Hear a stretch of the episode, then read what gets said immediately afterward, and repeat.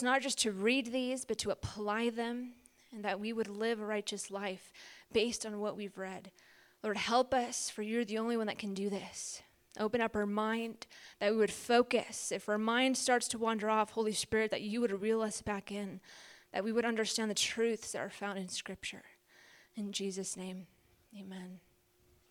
Amen. So, here in the first verse, he says, These things I wrote to you so that you won't sin. Okay, you may think, well, everyone sins. We all have faults, right?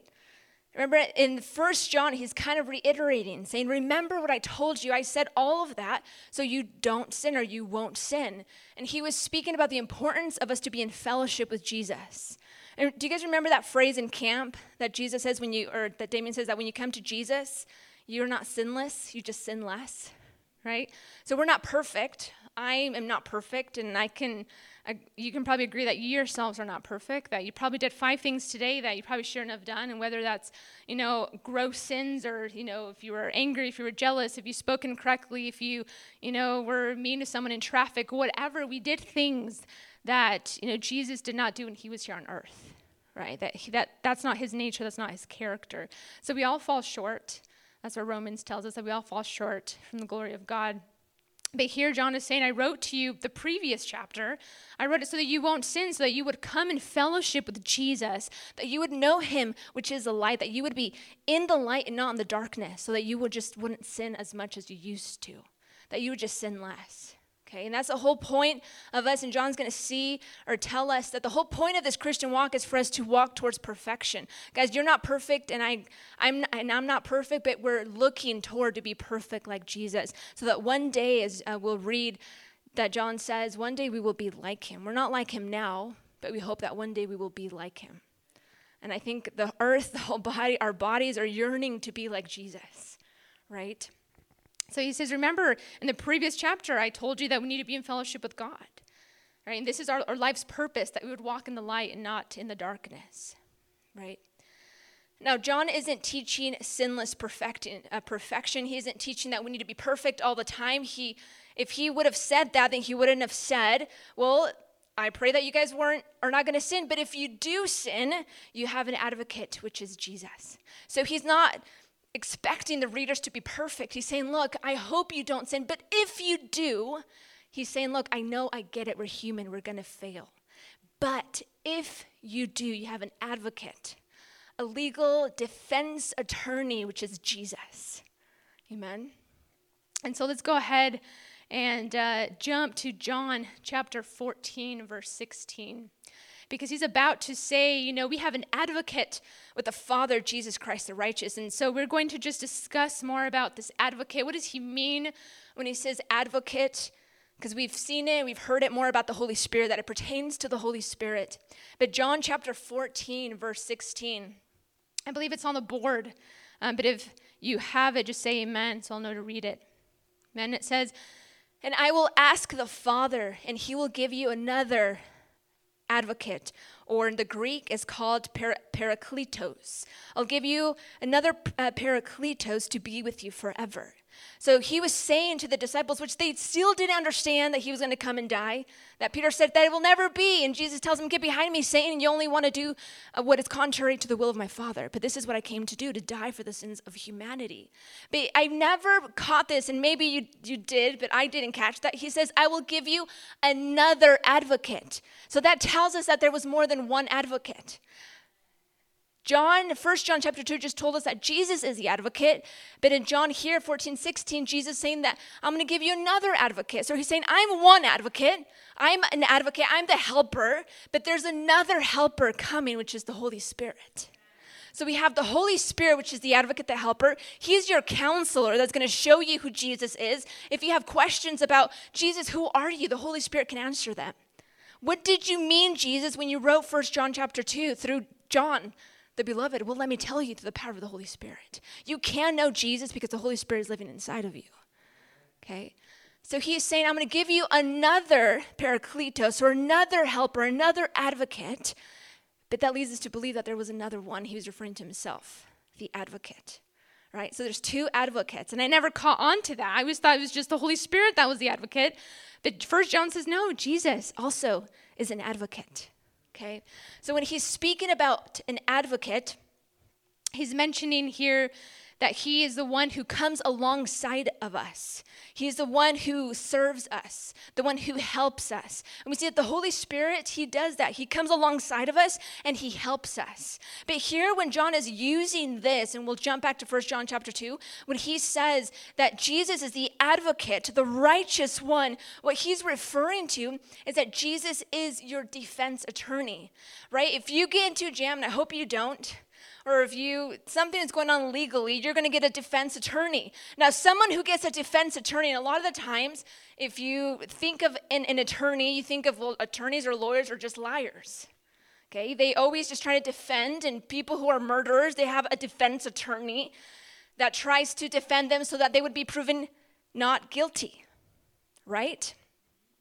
I think of all the, the murderers, and I think of of O.J. Simpson, who had his uh, that I think his name was uh, it was uh, Kardashian, right? The Kardashian's dad who, who, defended him, but he worked hard to defend him. Now, whether he's guilty or not guilty, but they people who are guilty hire a defense attorney.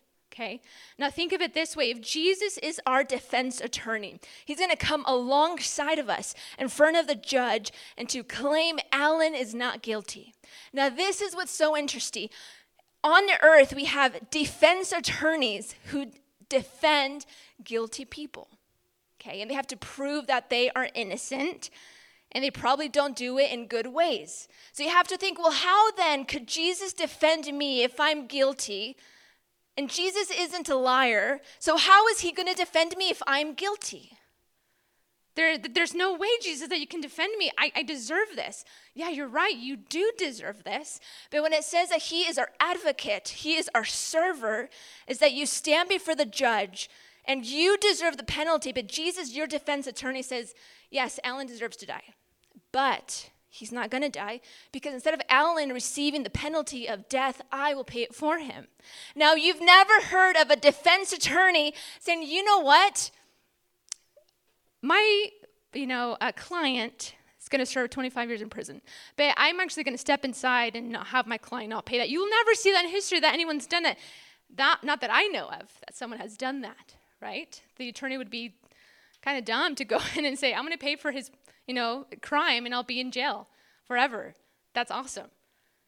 You don't hear that. But Jesus steps in and says, I will go ahead and be the advocate, and I will step in in his and her place. She and he does not have to pay the penalty of death because I, Jesus, am the advocate. I'm their legal defense attorney, and I will defend them and I will pay the price that they don't have to pay.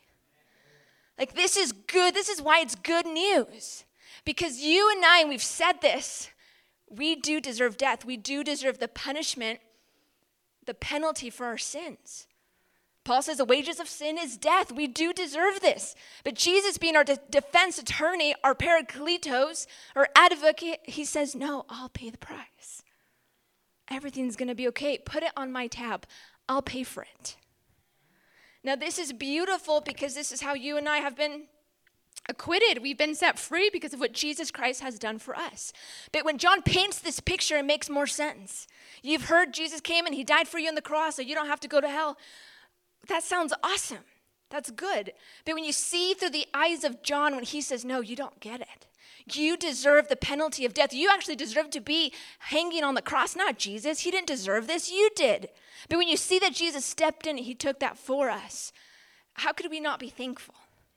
How could we not live these four things that John tells us? Test yourself to see if you're a believer, that you believe and confess the truths about Jesus, if you keep his uh, uh, a commandment to live a righteous life, if you love one another, and if you have the Holy Spirit. It should be a joy for us to say, Yes, I'll do it. Sign me up. Whatever you want to do, whatever you want to go, I'll do. I'll, I'll do whatever you want me to do, Jesus, because you paid the price that I could never pay. That should be our response. But John is saying, But sadly, I hope you don't sin, but if you do, which I wish you wouldn't. But if you do, you still have your advocate, Jesus. Okay? Isn't that awesome? We are guilty of the crime that we've been accused of, yes, but Jesus comes and he pays that. Okay, so now we understand he is our advocate. But then in uh, verse 2, he says, And he himself is a propitiation for our sins, but not for ours only, but also for those of the whole world, of the entire world, of the whole human population. From Adam all the way down to the last person that was just born a millisecond ago. Every person on earth, Jesus came and died. Now, not everyone's going to say yes to that call. We, we know that. We've ran with so many people, youth that are not here anymore that they've gone back into the world. We've ran with them, but many of them just didn't choose Jesus. Amen. And that's just the truth. Many are called, but few are chosen. Jesus calls all people to be set free, but not many people are going to say yes. But if you think about it, how could we say no to the one who literally took our place for us? Right? And one day when we see him, or we're, we're going to be completely undone, to say, You took my pride, my place, you purchased me so I can be with you forever. This has always been his plan for us to always be with him. It's just crazy, Jesus, that you would do this. How could you defend us, guilty people? Because he delights in us. Now, verse 2, it says, you know, that he is our propitiation. Now, he uses this again in 1 John chapter 4, verse 10. He uses this again, and it's so important um, that we understand what this even means. Amen. 1 John 4:10. Do we have it? Amen. It says, "And this is love, not that we loved God, but that he loved us and he sent his son to be the propitiation for our sins." Again, there's only two times that John uses it here.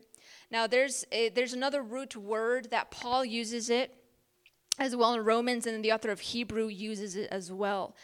But here, if you remember the, the propitiation or the act of what would happen, if you remember in the Old Testament, and the author of Hebrews says this as well, is that remember before Jesus came, you had to offer a sacrifice, and the high priest once a year would get behind the Holy of Holies, and he'd get the blood of the of the cleanest animal without spots or blemish, and he'd sprinkle the blood upon the mercy seat. Now, if it was good, the priest would live, and they, everyone would be acquitted for a year, right? We remember that from studying Hebrews.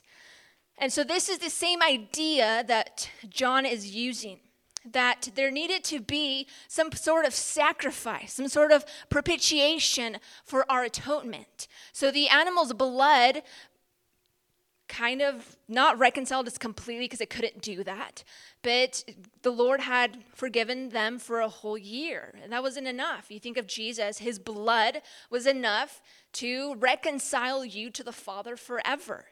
That's propitiation, that he reconciled you to Jesus or to the Father.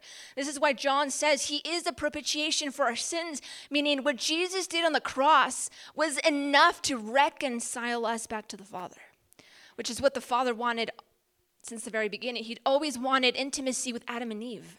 Something that because they rejected it, they said, I see this and it's pleasing to my eyes. I, it's good for food. I'm going to take it. But that's not what God wanted them to do, right? And the fall and all, and all that happened. But we see that John is saying he is the propitiation of our sin, is that he is our atonement, he is the sacrifice. He you know, brought us closer to the Father. We were alienated, You're, right? Your sin pushes you away from God. That's why the more and more that you sin, the farther you feel from God. When you say, God, why are you so far away? Well, it's because you are so far away. Jesus, I can't hear you. I, I, I, it's hard for me to connect with you. Well, it's because you're probably doing many things in the darkness. Laziness is also being in the dark. Not wanting to open up your Bible, is because you're not being obedient to his word. That's one of the ways that we know we're saved is that we're obedient. We read the Bible and we obey it. That's why John says, I hope you're doing this, but if you don't, fight against it. You have the advocate Jesus. Repent and keep going forward. Right? So this is how we know he loved us. He sent his son, 1 John 4:10, to be the propitiation for our sins. And thank God that he has done this, that his blood was enough to connect us back to the Father, something that you can never pay. You can never give Jesus enough to say, here, here's my, uh, the price for the penalty. I'm okay now. Now show me the Father. He's like, it's not how it works. It's like you yourself are not good enough to ever come near the Father, so I have to step in because I'm good enough and I can connect you two together again, as He's always wanted. It's my joy to lay down my life. No one takes it up from me. That's what He says. I lay my life down. He enjoyed to do that, to give Himself up for us for the sake of connecting us back with the Father. Isn't this awesome? This is why he is the advocate. This is what John says. You know, I I write this so that you don't sin, but if you do, see, the more that we know Jesus, the more that we understand what he's like, the less time we have for sin. Because you see his worth and you see the goodness that it is in him that you say no to the things of the world. You say no to the lust of the eyes, the lust of the flesh. You just desire to know more in Him. Not that we're perfect, because we fail all the time, but we just do less of it. That's what John is getting to is that, yes, we're young adults and we sin, and the culture that's going on, we're going to talk more about the culture. The culture is evil. Damon and I are not going to put Zion in public school because the culture is an evil culture. And one day the Lord's going to call us to account and saying, How did you train Zion up? By what she watches, what is infiltrating her mind is going to be placed upon us as parents. So we want to gear her up and steer her up in the ways of the Lord. And then as soon as she, you know, decides what she wants to do, that that's going to be on her. Our job was to gear her into the right direction in the hopes that she would choose correctly. But that's what John is saying is that you would fall in love with this man. This is what I'm writing to you, little children. And little children, those who are just coming into the Lord, he's going to address the young men, he's going to address the fathers, saying, Those who are new, those who have been here for a couple years, but you're growing towards maturity, and to those who are already mature. I pray that you would continue on. I pray that you would overcome the evil one. And it's true, many of us have been here for more than a year, maybe more than two years, maybe more than three, four, five who've been here for some time. He's not speaking about age. He's not saying you little children that are Zion's age. He's saying those who have just come to the Lord. But I'm going to address you, young adults that have been here for at least four years. Is that we need to continue and understand more. And just what Damien said, guys, we need to, we don't need to tell you guys to read your Bible. It's something that John is saying you should be doing. You should be confessing the truths about Jesus. You know you have the Holy Spirit, use him. That, that's what he's there for. I, I struggle in sin when you have the Holy Spirit. Why don't you use him? Times when you don't want to read, Damon says, when you don't want to read, that's the, that's the perfect time for you to read. And just two weeks ago, he's like, come on, read. I'm like, I just don't want to. He's like, just read. I'm like, oh, I just don't want to. Like, I just don't. He's like, why? I'm like, I just don't. He's like, well, read. But it does, there's something that just you push through and like, okay, I can do this because the Holy Spirit inside of me. You press through that. You can do it, guys. Jesus did it for us. He paved the way. And he was fully human and fully God. He struggled in the same ways you struggled, but he overcame. He was tempted in the same ways that you were tempted. And he overcame. So, guess what? You too can overcome. Amen. So, Jesus is our, our propitiation. But what I love about this is that he tells us, and we're back to 1 John chapter 2. I heard a cry, and I'm like, Zion. Amen. 1 John chapter 2. Someone wants to read it. What does it say? 1 John chapter 2, verse uh, 2.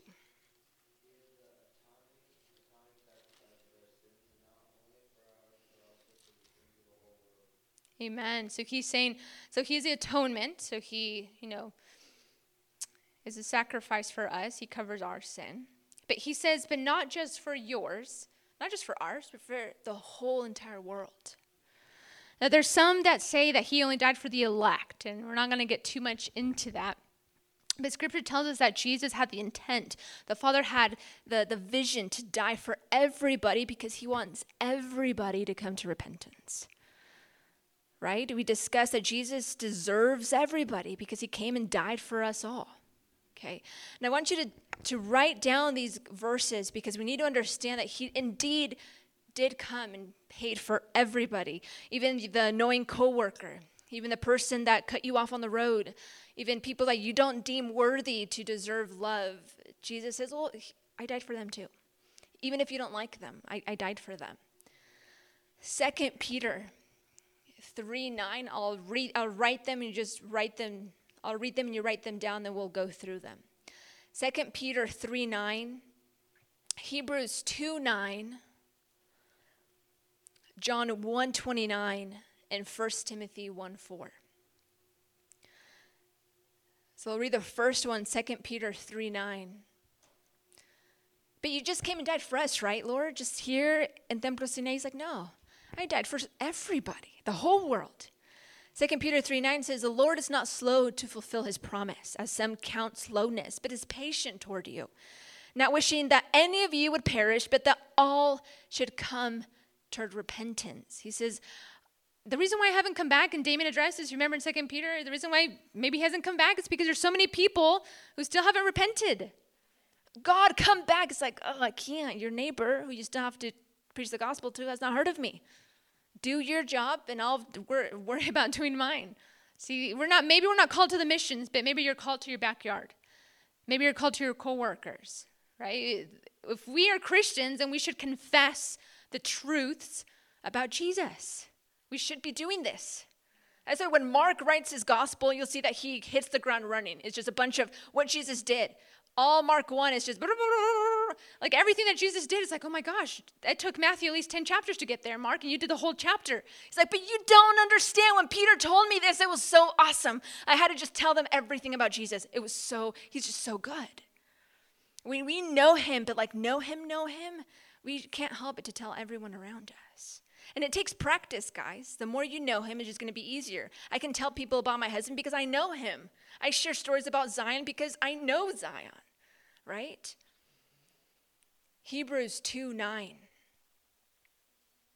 It says, But we do see Jesus, who has made himself, who is made lower than the angels for a little while, now crowned with glory and honor because he suffered death, so by the grace of God he might taste death for everyone. He tasted death not just for those here in the room, he tasted death for those who are still yet to come. He tasted death for Zion and Silas, for your kids are still to come, for your spouses are still to come. He tasted death even for them as well. He tasted death for everybody. So when he was on the cross, he was looking at all those who would come and all those who are yet to come, even those who still rejected him. He said, I'm still going to go after them. That's beautiful. He died, it tasted death for all of us. John 129. He says this, and this is John the Baptist saying this phrase. he says, The next day, John 129, he saw Jesus come toward him, and he said, Behold the Lamb of God, the one who takes away the sin of the world. John saw him and he knew this is the Lamb of God who takes away the sin of the world. He didn't say, Here comes the Lamb of God who only came to take away the sin of the Jewish people. No, because John saw the Pharisees and said, You brood of vipers, who warned you before the upcoming wrath? He said, You guys are not going to believe Jesus, and you guys are going to be in judgment. He's coming for you in about mm, 40 plus years. Just come wait and see, and you'll be destroyed. And it's true. But John is saying he came and he came for everyone, the Lamb of the world takes away the sin of the world. He came and died for more people than are just in this room. But not everyone's going to say yes. 1 Timothy 1 4. And this is where we, we're saying not everyone's going to believe. Not, not everyone's going to say yes. Because in 1 Timothy 1 4, he says this. He says, For to this and we toil and we strive because we have our hope set on the living God, who is the Savior of all people, especially of those who believe. He's especially your Savior. He may not be our neighbor's Savior, but Jesus still died for them in the hopes that they would come to the feet of Jesus. Timothy says is that we strive for this, and He died for us, but He's a Savior to more on those who really do believe. Like he really is our Savior because we've, we've accepted him. But there's many other people who he is their Savior that just don't know it yet. They haven't even accepted it yet. But Jesus is there saying, I'm here. And when you're ready, I'll come and take your place. It's all done. You just got to accept it. Right? He, he has done this for everybody. Does this make sense? He really did die for us all, but not everyone, like Timothy says. It's only to those who believe. Not everyone believes. But it's open game if you wanted to. And you can walk away from this. But how could we walk away from someone that's so good? Amen. You, you, you can't. Once you tasted his goodness, it's hard for you to walk away. Amen. Verse 3. It says, By this we know that we have come to know him if we keep his commandments. It's conditional. It says, This is how we know we are in him if we keep his commands. That tells us that not everyone's going to keep his commands, which leads us to believe that not many of us are saved. Remember, in I believe it's in Matthew 7, on that day, many will say, Lord, Lord, I did this in your name. I casted out demons. And what does Jesus say? Get behind me. I never, or um, get away from me. I never knew you. But they casted out demons. They did all these things. Yeah, but behind closed doors, they weren't really my disciple. You will know if they're my disciples if you love one another. This, that's how people will know that we're His. And sadly, the church is known more for what, what they're against than what they're for. And that's true. There's been some people, some of my family, that says, well, the church is like this. You're right. I'm so sorry that you had just a bad taste of what the church really isn't. And you've all heard that. Well, Christians do say this, but they do something different. Well, they're not really Christians. If you say something, but you do the opposite, guys, you're not a believer. You're not a true disciple. That goes for me. If you tell your friends, oh, yeah, Jesus is good or this, blah, blah, blah, but you, behind closed door, you're a completely different person, John tells you you're not saved. You're not a believer because says, if we, so we come to know that we have him and we know him if we keep his commandments. If you obey what's in the Bible. If you don't obey, it's because you're, he's not inside of you. That's kind of a, a sobering thought. The last thing you read, do you obey it? That should lead us to the cross and say, Lord, help me. Repent and run back to the cross. Amen. Because again, we've been studying as we get into Revelation and we've been discussing that he really can come in any moment. Or you can die, right? We've said that. He can come in three years, but what guarantees you that you're going to die tomorrow? Your, your life isn't guaranteed. And so John says, get on the ball now. Test your life to see if you're really found in him. And if you're not, you have an advocate, Jesus, your legal defense attorney who took your place. He's there. You messed up. Well, guess what? You have Jesus in hopes that you wouldn't do it again. That's what repentance is. Repentance is that you have a change of mind, that you don't do what you used to do. Lord, I'm sorry. Okay, but repent. That's what He wants. He wants repentance so that we would have a shift mindset, that we wouldn't do what we used to do. Amen. Does this make sense? Man, so that's simple. If you guys don't obey, if I don't obey the commandments of God, simple. We're not saved. Someone wants to say contrary, take him to First John. Well, First John says if you don't obey his word, then you're not really saved. That's what First John tells me. That's what I read, right? Is, is that what you read when you read verse 3? You're not found in him. Amen. Lord, help us be found in you. Amen.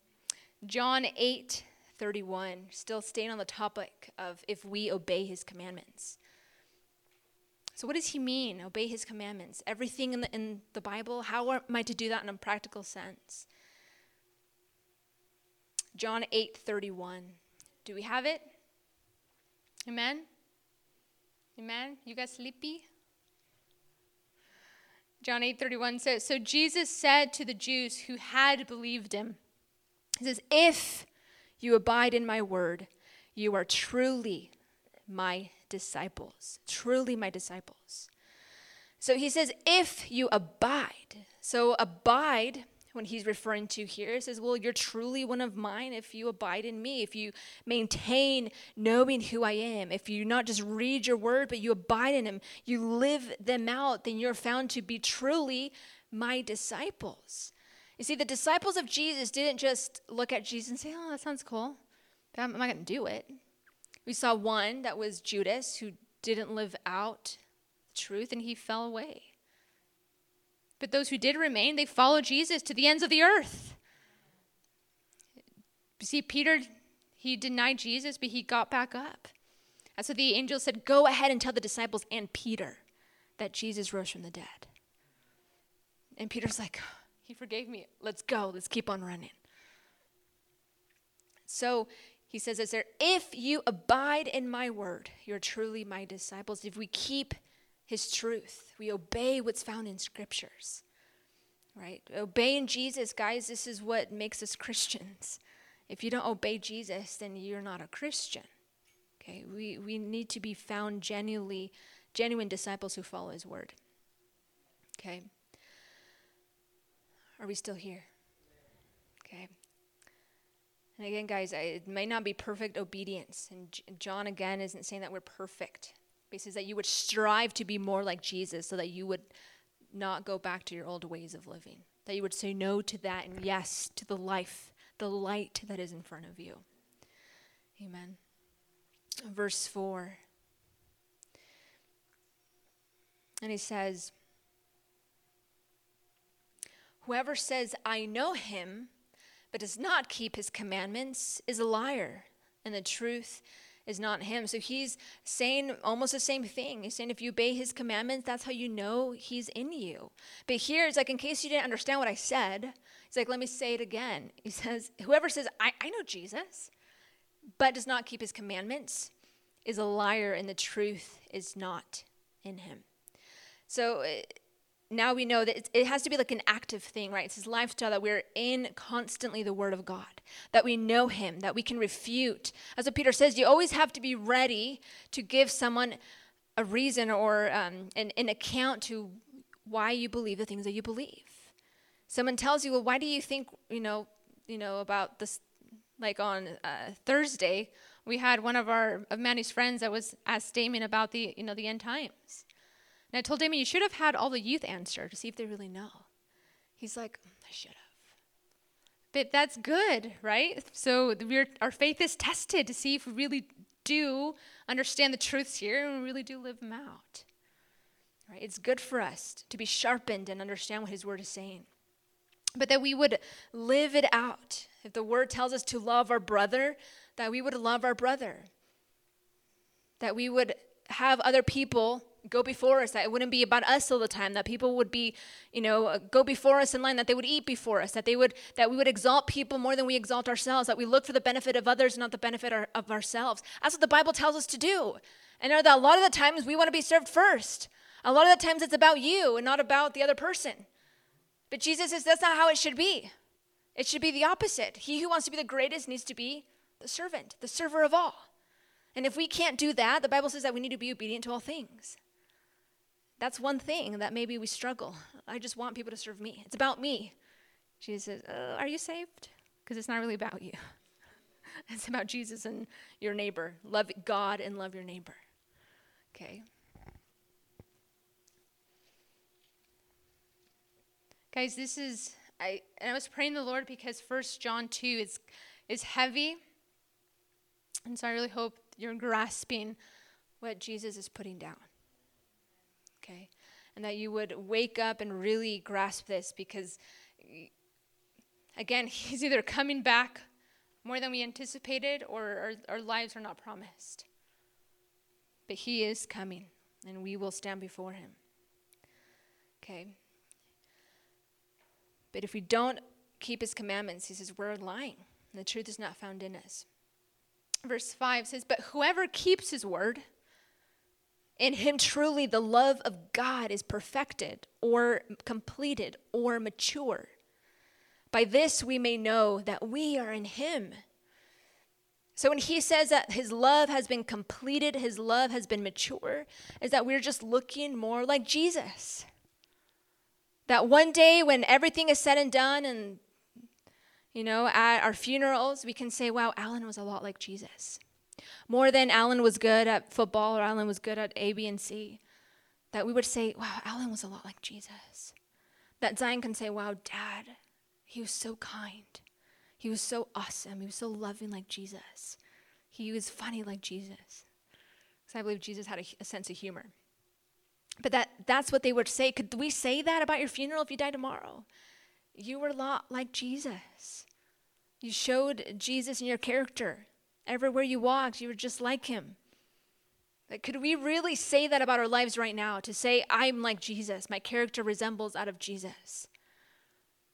This is why he says this is why we need to be in his in his word that we would be perfected that we would look more like Jesus that's the whole point. That father's like I just want you to be more like my son. I want you to look like him. I want you to be like my son who is perfect in all ways. Amen. And this is the, the truth. If we believe in something, then we're going to walk it out, right? It's going to be perfected. By nature, the more we look like Jesus, without thinking, we're just going to act more like Jesus. If we believe to be in Jesus, then by nature, we're going to serve. By nature, we're going to be kind. By nature, we're going to walk out all the fruits of the Spirit love, joy, peace. By nature, we're going to have all of those things. Without even thinking, we're just going to do them as if, a, you know, you can ride a bike. And that's what they say you never learn how to ride a bike. And it's true. The more you know Jesus, it's just easy. It's natural for you to love one another. It's natural for you to be kind. It's natural for you to give your life for other people, to serve one another, to love your enemies, to forgive. It's just natural to you because you're in love with Jesus and you want to be more like him. Jesus, how are you? In what ways can I be like you?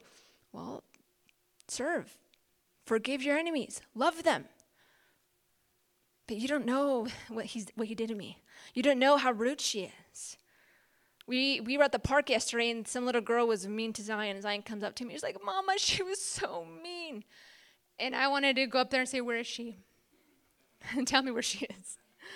But today, I sat Zion down and I said, Baby, we have to forgive. Even if she was kind, we have to be kind. She says, Well, why? So, well, because Jesus is kind, and we need to look more like Jesus. So she is starting to understand, oh, Jesus is kind, so therefore I have to be kind. But these are elementary teachings that we should be doing. Jesus is kind, so Narciso, you should be kind at work. If Jesus is loyal, then we should be loyal. If he is trust, if and if he is faithful in trust, we should be faithful in our work and be and have full be full of integrity and walk with mercy and compassion, just as Jesus did. We too are to walk in that same way. Well, I don't know what Jesus was like. Well, it's because you don't read your Bible. Read it, you'll see what Jesus is like, and then do it. But the beauty about this is that you weren't called to do this alone. That's what Jesus says in John 14 I'm going to leave, but you're not going to be left alone. I'm going to send you the Holy Spirit because He's going to help you look more like me. When you think it's hard to be kind, the Holy Spirit will help you. Oh, but I can't forgive my enemies. Not a problem. The Holy Spirit will help you. Just call on Him, He really will help you right? That's why Damien said last week, you just have to call on him every week or every day. Holy Spirit, I need you today. And he will give you the grace to go about your day. Holy Spirit, help me not complain today. Holy Spirit, help me be kind today. And he will help you to the measure that you allow him to help you. Amen. It says, If you love me, you will keep my commandments. God's the way we love God is going to be demonstrated in our love for him. Right? It's going to be our natural response. Okay. Verse 6 it says The one who says he abides in him ought to walk in the same manner that he walked. Well, who is he referring to? He's speaking about Jesus. Because if you want to abide in Jesus, then you have to walk like Jesus walked. I don't know about you, but Jesus suffered majority of his ministry here on earth. So, what makes you think that you and I are not going to suffer? That we're not going to go do things that are not going to be pleasing if Jesus did that? In the times of, of the disciples, to walk after Jesus was to literally leave everything behind and physically walk after Jesus. Well, maybe you and I don't have Jesus physically here that we can walk behind, but Jesus says, Do what I do. Be merciful as I am mercy. Let me show you. And then we're merciful. If Jesus did this, he says, because I want you to do it too. That's what John tells us. If Jesus did something, then you too have to do it. If you say that he, if you're a Christian, if you say that he abides in you, you have to walk like he walked. And those are pretty big shoes to fill. That's why you have the Holy Spirit, because you can't do this by yourself. That's why Zion can't be kind by herself. She needs the Holy Spirit to help her be kind.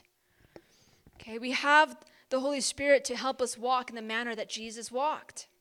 This is a, his lifestyle. His lifestyle was to, it's easy for him to do these things. And we're going to go through, well, tell me some things that Jesus did. How can I do that? Or show me where in the Bible it says these certain things. Acts 9:31. So I'm just going to give a couple of uh, Bible verses. I think there's enough here for everyone, and then you guys just read them. Amen. So you guys can wake up a little bit. Amen. Amen. So so if you want to find Acts 9:31, Junior, if you want to find 2 Corinthians 5 7. Blanca, if you want to read Galatians 5:16. Alan, if you want to read Ephesians 5 2. Manny, if you want to read Colossians 4 5. Aaron, if you want to find Colossians 1 10. So it's Acts 9:31, 2 Corinthians 5 7, Galatians 5.16, Ephesians 5 2, Colossians 4 5. And then Josiah, if you want to find Colossians Aaron, did I tell you Colossians 1.10? Okay, so Josiah, if you want to read um, 1 John 1 7. And then Adrian, if you want to find Micah 6 8. Okay, so Acts 9.31, what does it say? 931.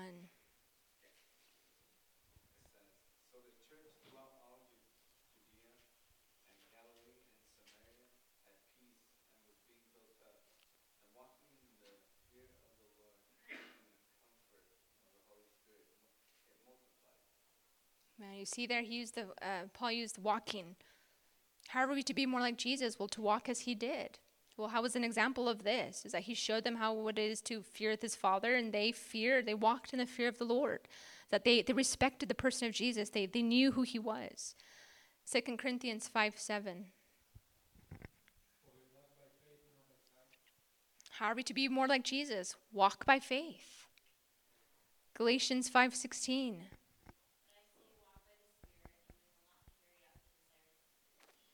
We see there another walk. Walk in the what?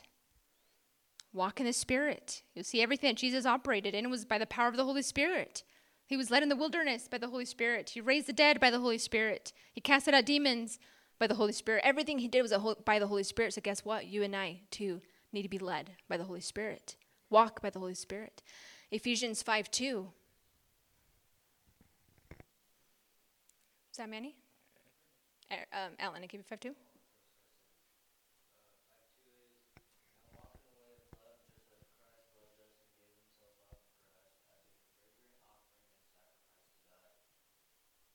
Says Jesus walked in love. Guess what? You too are to walk in love. How about Colossians 4 5?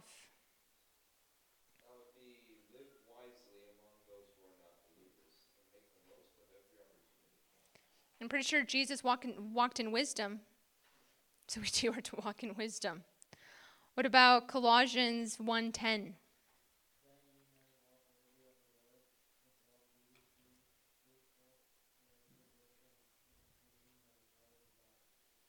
See, there he says, walk worthy. And everything that we do, is it worthy of knowing Jesus? Is would Jesus be in the same room and say, That's awesome, what you're doing is good? We need to be walking worthy because Jesus himself is worthy. How about 1 John 1 7?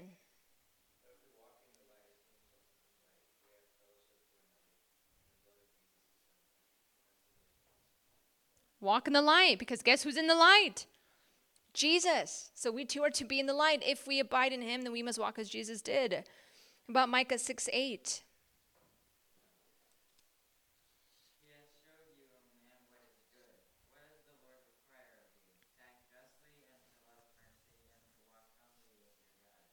Man, to walk humbly. Jesus was the servant of all.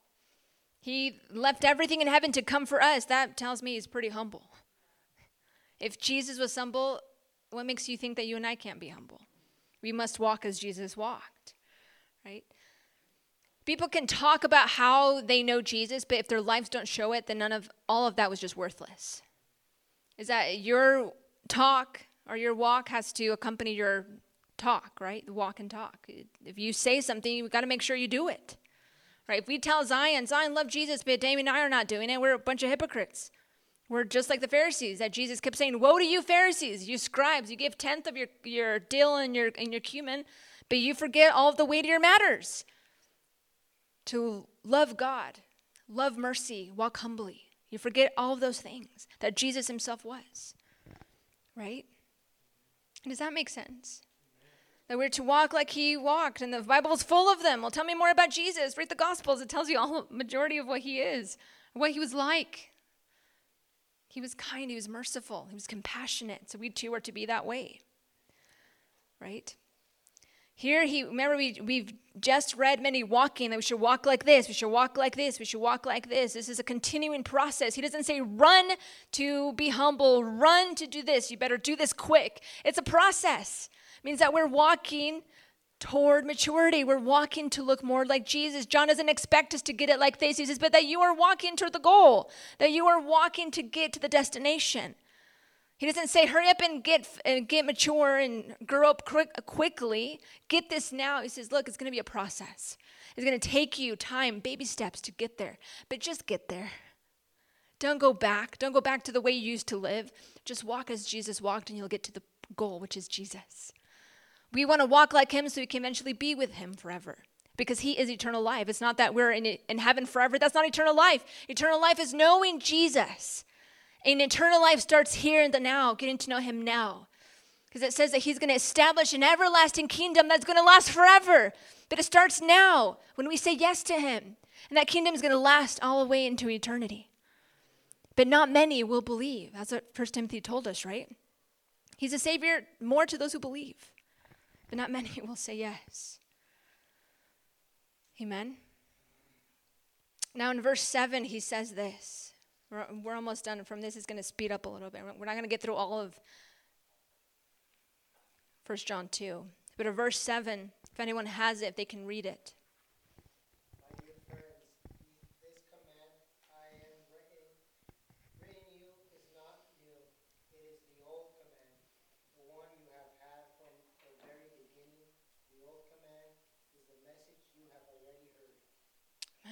So it sounds like he's contradicting himself. like, you know, I'm not writing you a new commandment, but an old. But then in verse 8, he says, But on the other hand, I am writing to you a new commandment. So are you writing us a new or not? Like, it's back, like, what are you saying? He says, Well, I'm writing to you, you know, a command that you've already heard. It's old, which you've heard from the beginning. The beginning of what? The beginning of times? The beginning of when the law was given.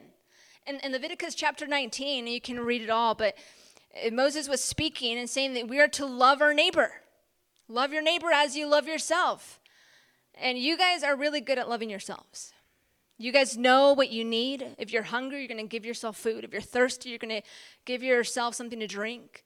You feed yourself, you clothe yourself. You're careful of what you do, you're cautious. You want to make sure you give yourself the best.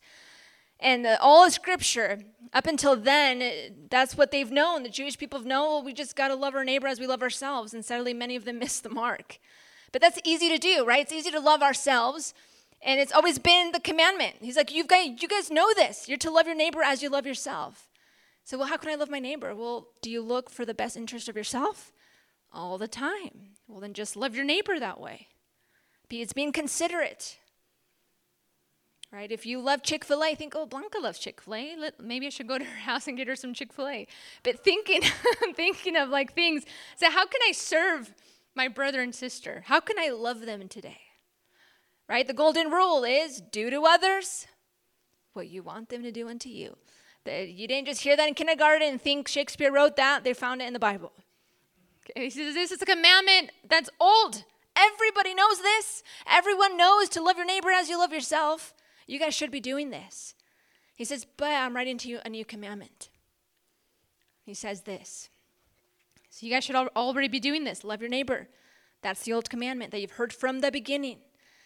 Verse 8, but on the other hand, I am writing to you a new commandment to you, which is true in him, him being Jesus, and in you, because the darkness is passing away and the true light is already shining.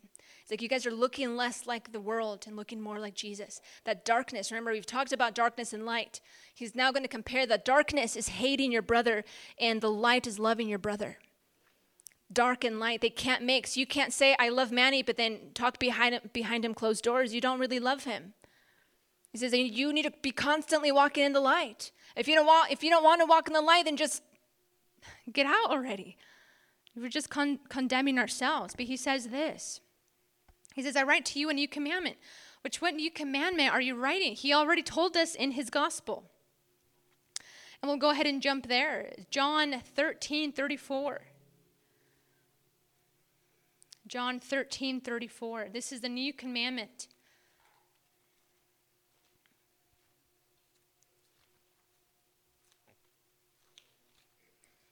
Amen.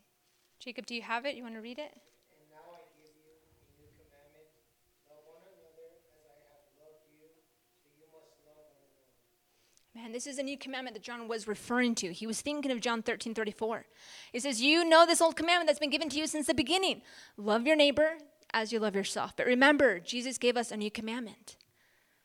what does he say? A new commandment I give you, that you would love one another. Okay, we know that. Even as I have loved you. That's the new part. This whole time you've known to love your love your neighbor as you love yourself, but Jesus says, "I'm going to raise the bar. I'm going to raise the stakes. You're not, not not just to love your neighbor as you love yourself, but you're to love your neighbor as I love your neighbor." That's a pretty heavy mandate. Because Jesus loves you in your flaws. He loves you when you're weak. He loves you in your lowest point. And Jesus says, That's the way that I love you. In your worst moments, that's how you are to love your neighbor. Love them as I have loved them.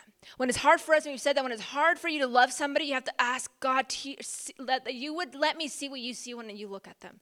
Because right now I just can't look at them. But show me what you see when you look at that person. That's the new commandment. That's what John is saying. That you wouldn't just love your neighbor as you love yourself, because that can be easy to do. You just, what do you do for yourself? Do that for others. And Jesus says, well, it's not enough. And sometimes that can be hard for us. He says, but love them the way I love you. How does Jesus love you? Your legal defense attorney gave up everything for you. He literally emptied himself. That's what Second Philippians or uh, Philippians two tells us. That he emptied himself for us. He says, That's how you are to love one another. You are to give yourself as I gave myself for you. You're to put each other um, first, like I put you first before my needs. I didn't come here so you can serve me. I came here so that I can serve you. What kind of God is that? And Jesus says, just as I've served you, as he was washing the disciples' feet, he says, you too are to do the same. This is how we change the world by walking more like Jesus. And not many people want to walk like him. Truly, the Christian walk is boring to many people. It really is. just because they don't really understand Jesus. And that's even to maybe some of you in the room, that's maybe to a lot of the church.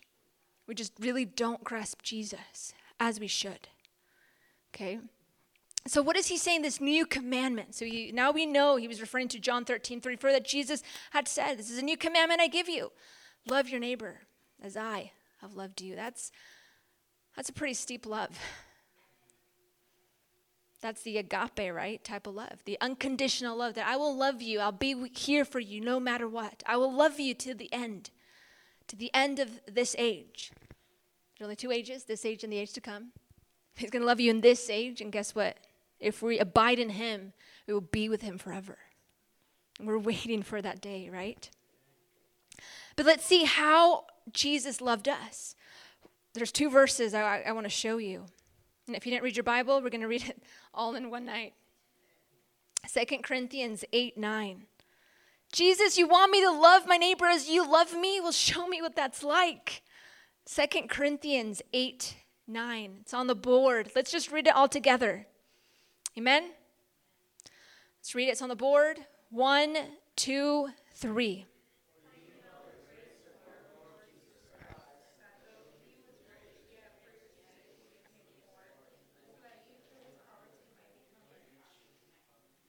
This is crazy. In his poverty, so that you would become rich. That should be the opposite. Lord, I'm going to give you everything so I can be poor and you can be rich. He's like, no, you can't ever give me enough. But I'll tell you what I'll do for you is that though I was rich, I made myself poor so that I can make you rich. This is how you are to love your neighbor. If someone in church, or you know, even because he says love our enemies, those who are even not believers, if someone needs something, give it to them. Because you're not really doing it for them, you're doing it for the Lord. This is why this is the greatest commandment. Love the Lord God with all your heart, mind, soul, strength, and love your neighbor as you love yourself. And then Jesus raises up the stakes and says, actually, as you love me. Or I, excuse me, how I have loved you. That's pretty huge. Jesus would give up, he did give up everything for you. So Jesus says, you give up everything for your neighbor. In practical sense, if your neighbor needs something, if he's hungry, feed them. If he's cold, clothe them. Help them out. If you see a struggling mom, say, hey, can I help you? I see you're struggling with your kids, they're all over the place. Can I, can I sit here and watch them as you go inside the church and learn about the Word of God? I'll stay in the overflow so you can listen. That would be awesome. Wouldn't that be beautiful for you guys to say, Mana Carolina, I see you, or Danny, I see you guys there. How about both of you go into the the, um, the sanctuary and you guys just be refreshed and let God just touch you? I'll be here with, with, with Benji. I'll be here. I'll, I'll serve you. That's practical. That's different things. People are traveling from Nampa, and some of you guys do a great job. Hey, so you don't drive, I'll drive for you, so you don't have to. I'll lay my da- lay down my life for you. Those are practical ways. They're not huge things. This is why Jesus says we have to look out for one another as I would do it. Jesus did everything for us. He saw the need and he met the need. He was constantly from town to town. This is why he came. This is what he tells us in his gospels. This is why I came to tell everyone about me, so that they would know the good news and that they would be set free. He says, Now you do the same. Love them as I loved you. And guys, Jesus loves us pretty much. Super high. He says, Go and do the same. But we don't understand that unless we know Him, unless we love Him. Unless you understand His love for you, then you can release that on other people. Because remember, you can't give something that you yourself haven't received, you haven't experienced. But this is why we're to strive to be more like Him. Because it's going to be a joy to lay down our lives. Amen. So He gave up His life. He says that in John 13. This is how everyone knows you're my disciples if you love. This is what's going to distinguish the church is if we love, right? We're the city on the hill that cannot be hidden. People who love, you can see who, who they are. You can um, single them out. He loves. I want to be like him. I want to hang out with him. You don't want to hang out with people who are prideful. You don't want to hang out with people who, who are stingy all the time. You don't want to. You want to hang out with people who are loving, people who are accepting. Like, I want to cling to you because you're just so awesome. As, as why Jesus had 20,000 people who were following him because they saw his mercy, they saw his compassion. They saw what he would do for them. Like, I want to be with you, Jesus. You're just so awesome. Amen. God is good. The darkness is passing away and the true light is already shining. He's, he's saying it in a present tense. He says, You guys are starting to grasp this a little bit more. Good. The darkness, your old way of lifestyle, you're pushing it away in the true light being in Jesus is shining in your hearts. I can see it. How? By your change of character, by the way you treat others, by the way you live your life. Amen. And these next couple of verses, they're not they're not super um, maybe difficult to understand. There's a lot of commentators who don't really know what John was saying. And the sense is that he didn't make sense but the sense is that he's repeating himself constantly. But we'll unravel it. We'll only get to verse um, 14, and then 15, 16, and 17 is going to be really convicting, as much as it, it is already. Okay? But we're almost done. Okay? Verse 9 through 14, we'll read those together. It says, The one who says he is in the light and yet hates his brother is in the darkness until now. And that's true. You're in the darkness if you don't love your brother. He says, The one who loves his brother abides in the light, and there's no cause of stumbling in him. But the one who hates his brother is in the darkness and walks in the darkness and does not know where he is going because the darkness has blinded his eyes. And that is true. This is, this is why Jesus has called us to love one another. And if we don't love, it's because the truth really isn't abiding in us. Right? Jesus is mindful of us. Now he says this. He says, But the one who hates his brother is in the darkness and, the, and walks in the darkness and does not know where he's going because the darkness has blinded his eyes. And I'm writing to you, little children, because your sins have been forgiven. He says here, little children again not infants, but those who have come to the faith. He Says, I'm writing to you, fathers, because you know him who has been from the beginning. And I'm writing to you, young men, because you have overcome the evil one. And I'm writing to you, children, because you know the Father. And I'm writing to you, fathers, because you know him who has been from the beginning. And I'm writing to you, young men, because you are strong and the word of God abides in you, and you have overcome the evil one. So he says all of these things. And he's contrasting again dark and light. Darkness is you hate your brother, you're not looking out for his interest, you're not loving him as Jesus loves you. Just repent from that. Ask Jesus to help us see the way he loves us and helps us help us see the way he loves people and help us see through his eyes. Then he starts addressing the children and the young, young men and the fathers. And he's addressing them because he understands that there's people in all sorts of walk in this journey as we look more like Jesus. And all of us here, we are we're different spiritually. Like some of us are more mature than others. But that we would take our strengths and see someone who maybe is not there yet and say, hey, can I help you? You know, can we read this together? Or what do you get out, out of First John chapter 2? Can you help me see me maybe what I don't see? John celebrated th- those differences and says, I get some of you guys know more than others. That you shouldn't be inferior to one another.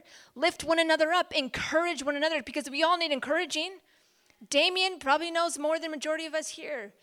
Pastor maybe knows more than Damien. Maybe you know more than me. And glory to God for that. But we all need encouraging. Is that not one of us is above encouragement? Pastor needs encouragement. We need encouragement. The deacons who have the greatest uh, ministry, the lowest have the greatest. They need encouragement. The worship team need, needs encouragement. He says, You need to encourage one another. Some are younger in the faith, some are older in the faith, but we're all here to encourage one another that we would overcome Satan. That we would do what we were just speaking about, that we would love one another. That's why he's addressing. This is why so many commentators don't really understand or grasp what he's fully saying because he's saying these things, but why is he saying those things? What we believe is that he's addressing the, the diversity in the church and how some are more spiritually mature than others. He says, and that's okay, but encourage one another, love one another, celebrate those differences. So we see he's speaking about darkness and light and to abide, and he speaks to these, you know, this group of people that I believe is in general right? But he reminds them, even in verse 14, you are strong and the word of God abides in you and you have overcome the evil one. It's like if he's reminding his readers, remember, you've already overcome. Remember, you are abiding. Remember this and, rem- and remember that. He's encouraging them. Come on, you can do this. That we would encourage one another. You don't need the gift of faith to do that. Just encourage. It's simple. Come on, you can read your word. Hey, tomorrow, do you want to just read for 10 minutes? Sure simple things that we can do to encourage one another. Amen. 15, 16, and 17. And then we'll, we'll wrap up here. And then he starts speaking about how we love the world, but we're not to. He says, Do not love the world, nor the things in the world. If anyone loves the world, the love of the Father is not in him. For all that is in the world, the lust of the flesh, the lust of the eyes, the boastful pride of life, is not from the Father but it is from the world. The world is passing away and also its lust, but the one who does the will of God lives forever.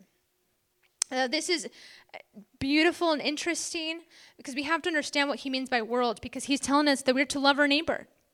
We're to love our enemies that we've read in the Gospels. Love your enemies. Love those who persecute us. This is Sermon on the Mount. So here he says, don't love the world. Are we to love the world or are we not to love the world? He's not speaking about population, he's speaking about um, a society, he's speaking about a culture. He says, Don't love the culture of this world. Don't love the society of this world. Don't love the lifestyle that your friends who are maybe unbelievers are living. He says, Don't live that lifestyle, live countercultural lifestyle, live as Jesus lived. He's spoken all of that till now. And then he says, just don't love the world. Don't love the world, the earth. Like, aren't we supposed to preserve the earth and go green and all of this? He says, that's not what I'm referring to. I'm referring to about the culture of this world. How everyone always has to have the best of all things.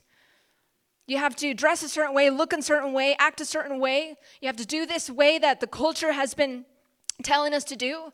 Put your kids in public school. You have to have a perfect house, a, a dream car, all of these things.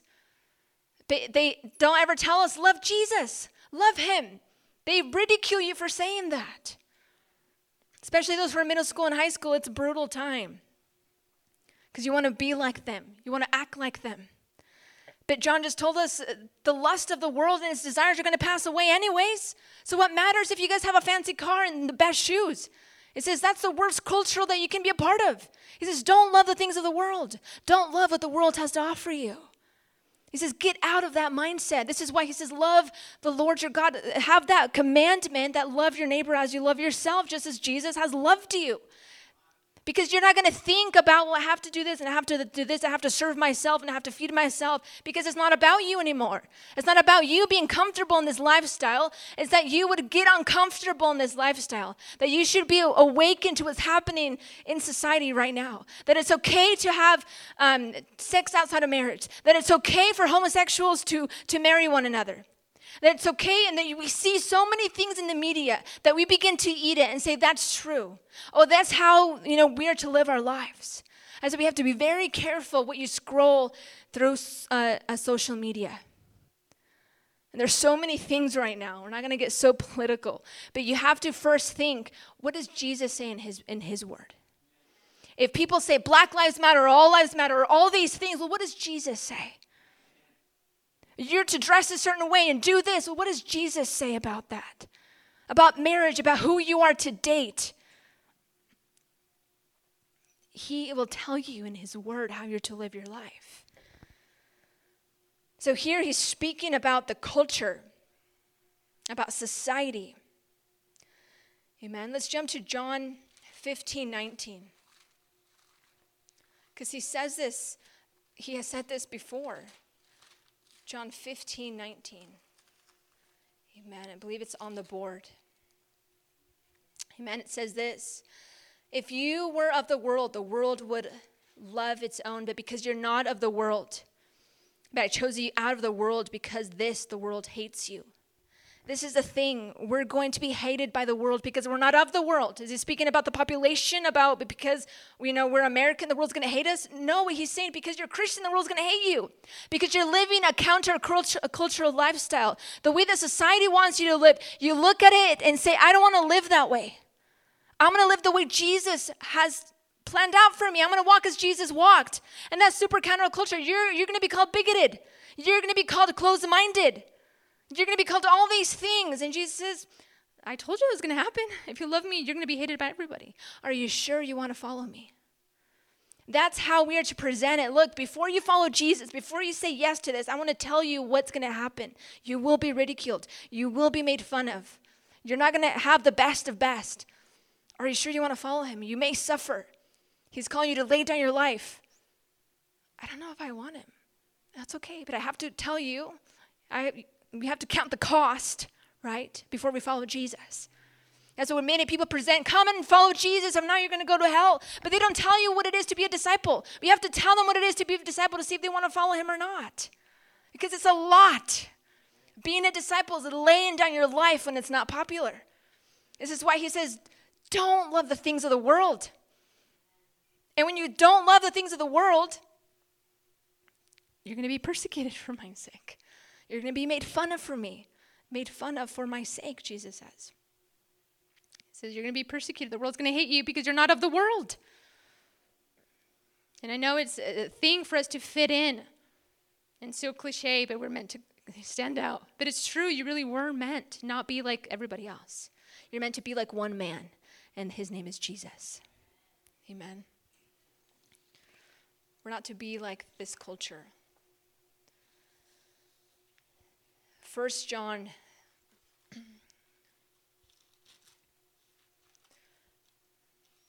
1 John 3 1. I'm excited to jump into 1 John 3.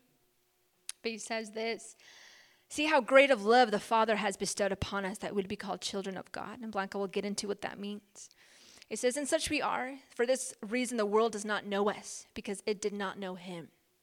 The world doesn't know it. The world cannot comprehend that, that culture. The counterculture of Jesus cannot comprehend being a children of God because they're not of him. They don't follow him. They don't abide in him. You know you're his disciples if you love him, if you keep his commandments. And if you don't, then follow the world. Be accustomed to what they do, but we're going to choose Jesus, even if it's an uncomfortable lifestyle. And, and Paul said this in Romans 12, too. Don't be conformed with the patterns of this world, but be transformed in your mind. Be transformed. The, the transformation happens here, happens in our mind to not think the way that we used to think, to be changed as Jesus is to see how Jesus saw, to act as Jesus did. And that happens first at salvation, a change in our hearts. He writes his commandments on our heart, on the tablet of our hearts. He gives us the power of the Holy Spirit so that we can actually walk like he walked. We can't do this alone. You need the Holy Spirit. Amen. If we love the world, then his love is not in us. That's what James 4 4 tells us if you love the world, now we understand what the world is it's this society, it's this culture, things that go against how God or Jesus wants you to live. If you love those things more than you love Jesus, then the love of God is not in you, then you're not saved. If I'm chasing the world more than I'm chasing God, then I really don't love God. Then He's not really a part of my life. And if you want to live like that, then live like that. That's why Jesus says, you know, I wish that you were hot or cold. But you're not either one or the other, so I'm going to spit you out of my mouth. Just choose. Are you in or are you out? Don't conform, but be transformed. Amen. And then he continues in verse 16 and 17. He says, For all that is in the world, the lust of the flesh, the lust of the eyes, the boastful pride of life is not from the Father, but from this world. The lust of the flesh. Now, we have to understand that lust is not evil. You may think lust is evil. lust in itself, remember, Damon has said this lust just means desire. Jesus had used that same word. He says, I have desired to eat this Passover with you. I've desired, I've waited for, for me to eat this with you. There's, so we know lust is a desire, but you can use those desires for evil or you can use those desires for good. God has given us all desires. So here he says that there are certain desires. Well, let's explain what those mean. He says there's the lust of the flesh, things that your flesh needs, it desires. It craves sex, it craves food, it craves um, things to drink, it craves sleep, now, all of those things, they're not bad things if they're in their context. Sex is good in the context of marriage. Anything outside of that doesn't agree and does not conform to the ways of God. It's actually, it goes against, it goes with the culture.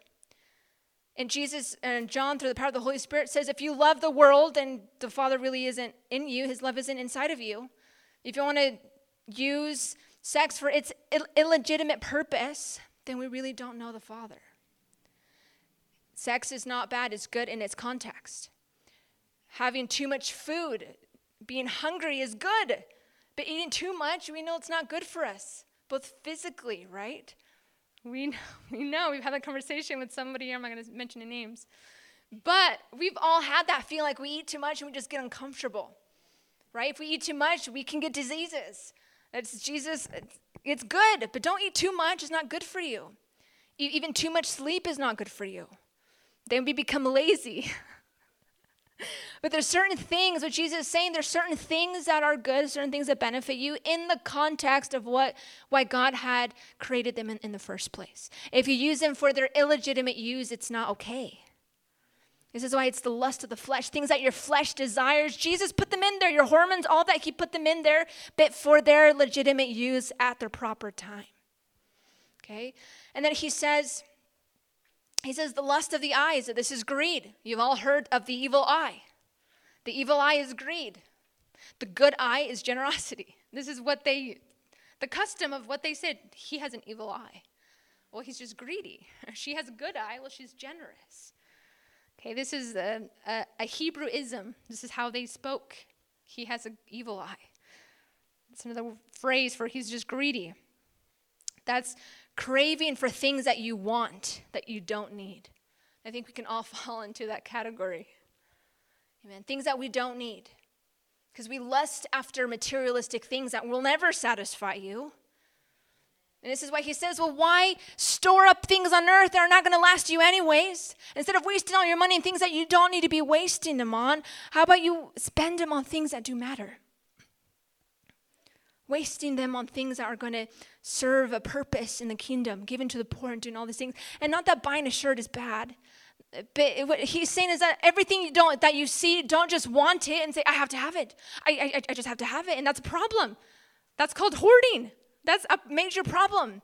And those people actually kind of go crazy because it's just they want to accumulate so much stuff. He's like, things that you want, he says, you don't have to have them. That's a lust of the eyes. That's why we need to practice self control. If we don't need it, that's why you need Holy Spirit. I don't need that extra pair of shoes. I have four, uh, four Converse in my closet. right? But things like, and there's other things. And when he's speaking about this, it's people that want to accumulate wealth. Why accumulate wealth? And he says here, the pride of life is ambition, is wanting to be better than others, wanting to have a higher strength, wanting to be recognized, wanting to have a higher status.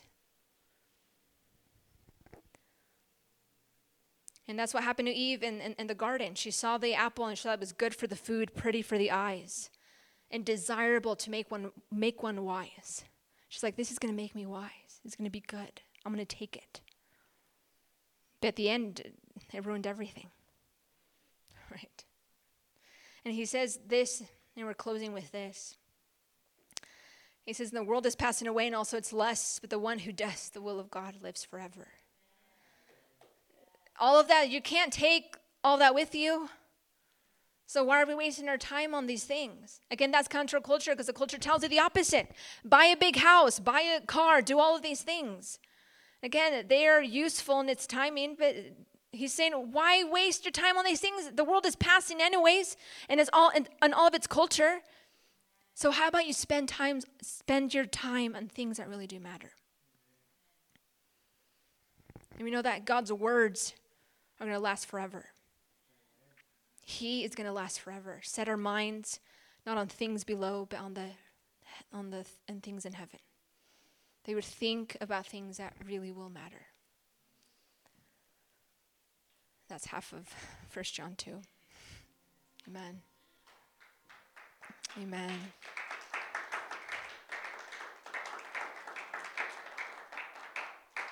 Amen. So going th- Going through all of 1 John 2 would, would be another hour. But thank God for next week. Amen. Let's just go ahead and stand. I don't know about you, but I was convicted in many of these things. Do you love your neighbor? Where else would I go? I Are you struggling with the lust of your flesh, the lust of your eyes, the pride of life? Have you maybe not understood that Jesus is your defense attorney? That when you feel judgment or condemnation, it's not the Holy Spirit, it's the enemy condemning you. So, in your own words right now, it's just gotta acknowledge the, the areas that you're struggling according to 1 John chapter 2. Amen. So we'll just have the music turned up a little high, higher. And just in your own words, just tell him what you're struggling with. The altar is open. There's things in your life that you got to repent of, guys, let's repent of those things. This world is passing. But those who abide in him last forever.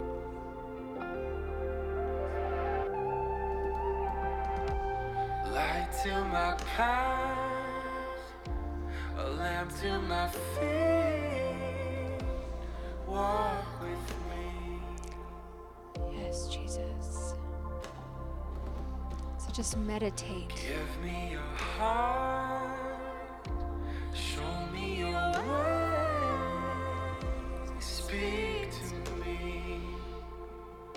Speak to me.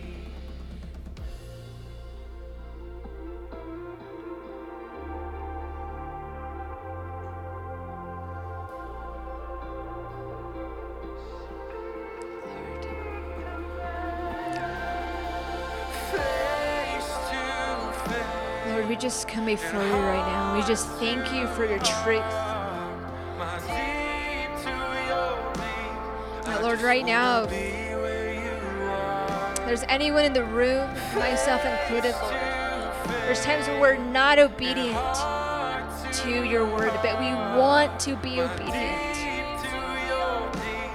Jesus, we want to be obedient to your word and be found true to who you are. We want to walk as you walked. Want to live as you lived, God. Want to know you. Want to be your friend. So, Lord, right now, would you just help us? Would you just help us walk in your truth? Would you help us not just to read the Bible, but you- that you would help us live it out? For this, people will know that we, we are yours because we walk like you, we love like you.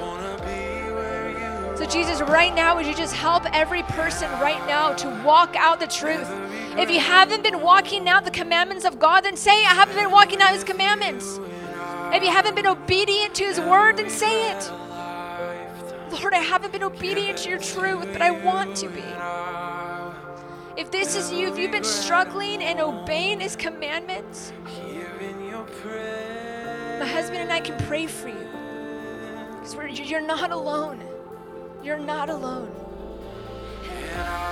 If you need help, and Lord, I want to obey you. I want to obey your commandments. We can pray for you. Jesus, help us obey your commandments. Help us obey your truths. Help us to walk as you walked. Lord, help us want to live a countercultural life. We don't want to do what the world wants us to do. We want to do as how you want us, what you want us to do, and how you want us to live, how you want us to spend our money, how you want us to raise our kids. Lord, help us do this. Lord, help us do this. Help us love you. Help us know you, Jesus. Help us see you as you are.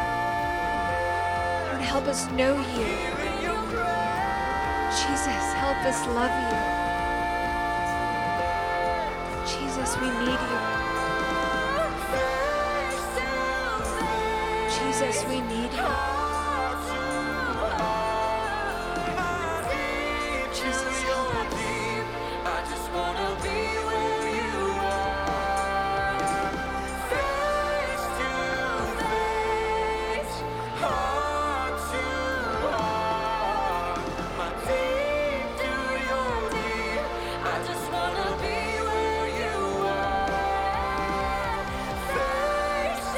Where you are, lift your hands before the Lord tonight. Father, we just pray in the name of Jesus tonight that you would strengthen us, Lord, our inner man. Lord, we've heard your voice. We hear the voice of our shepherd saying, If you call yourself a believer, if you call yourself my disciple, you keep my commandments. And we hear your voice, Lord.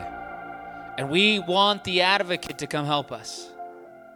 We ask even now that Holy Spirit would fill us, that Holy Spirit would come advocate for us. Anybody say yes to that? Holy Spirit, that you would fill us. You'd mark our lives for this truth, Lord. God, you know we're so weak and broken, and we need your help. I need your help. Mariela needs your help. Our church needs your help. We need you, Jesus. We need you, Lord. You're the God call all my storm. Amen. Listen, I want, I want you guys to stop and think about what, what John is saying to us. This is a serious mandate before John. He's not kidding around. And listen, everybody in the room. Sometimes we have this, we've heard this, and you might even ask this. Well, my dad, he, he doesn't act like a Christian. He says bad words, he's really mean. Or my friend over there says he's a Christian and he does this and that. He's drinking, he's smoking. Tonight, let it be clear for everybody in the room. If you don't keep the commandments of the Lord, you are not a believer. But they come to Templo Sinaí. It doesn't matter. And remember, we're not talking about the Ten Commandments, we're talking about the word of the Lord that you hold true to it. Are you a believer? That's what the Lord is saying to us tonight. And if you're not, guess what? You have an advocate who says, I'll fight for you. You just have to say yes. Anybody say yes to this? Amen. Can you give God a round of applause tonight? Come on, like we mean it. Amen. We've been, you guys know what we've been doing is that after service, we've been giving a time of testimony. God has been speaking to you. So just close your eyes for a minute. And I want at least maybe two people to come share what God is speaking to them or what they learned tonight. So close your eyes just for a minute. And you're going to be able to sh- just share. What'd you learn tonight? What's the testimony tonight that the Lord is putting on your heart?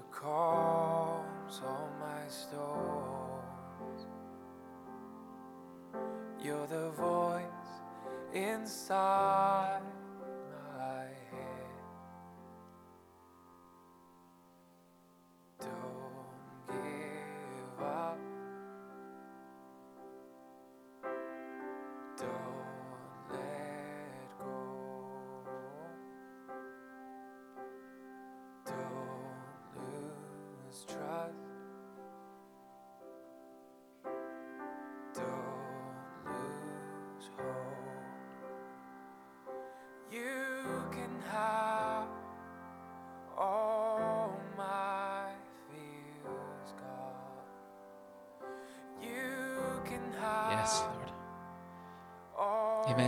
So. Somebody that wants to testify, the first brave one, what the Lord is speaking to you. Remember, we're doing this after every session. So if you want to share what the Lord was speaking to you, come forward. Don't be shy, just come forward. We have someone first. There's our first person. Amen.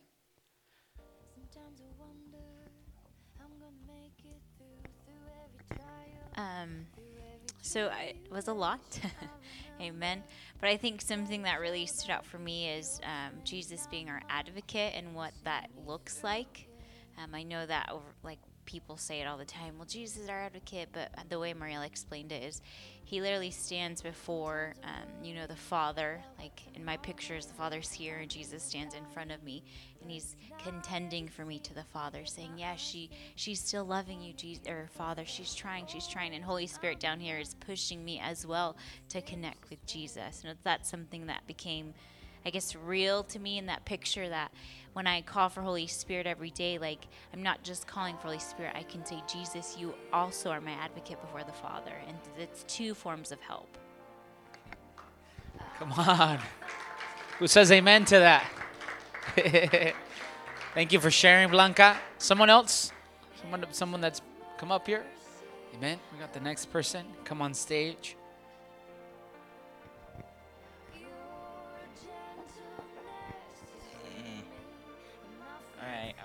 Be um, completely honest.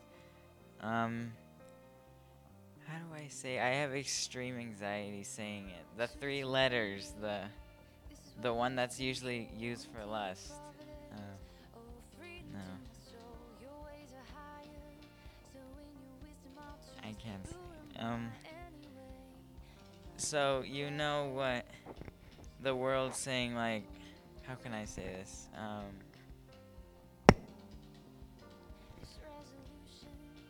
um, when I first heard about about sex, eh, I have extreme.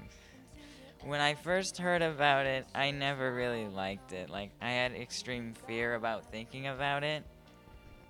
And I could just say I hate the world for that. But then I also don't hate the world about its other things, like its population, the people I meet, and just the outside world, like in nature. But now I know today the the Holy Spirit taught me that when God is talking about the world, He's not talking about what He created, He's talking about what the world has done to His creation. All the rules that the government sets, everything that people say is good, in reality, it isn't. And now I can say I hate the world without saying that I don't like everything else that God has created on this world. Man. Man. We, Mariela said something interesting, and I just want you guys to think about it. If you are not careful, teens and young adults, and adults, if you are not careful, there's a vortex like a tornado that is going around with ideologies, with feelings, and if you are not careful, you'll get sucked into it. You will. You'll get sucked into it. I saw so many Christians, and I'm going to say this, and people are going to get upset. I saw so many people saying Black Lives Matter. So many Christians saying that. And it's true, Black Lives Matter, but all lives matter. Not just Black lives, all lives matter. And I even said those things, and people were getting upset that I was saying those things. But it's true before the Lord, all lives matter. That's the truth. Not just one group above the other. Amen?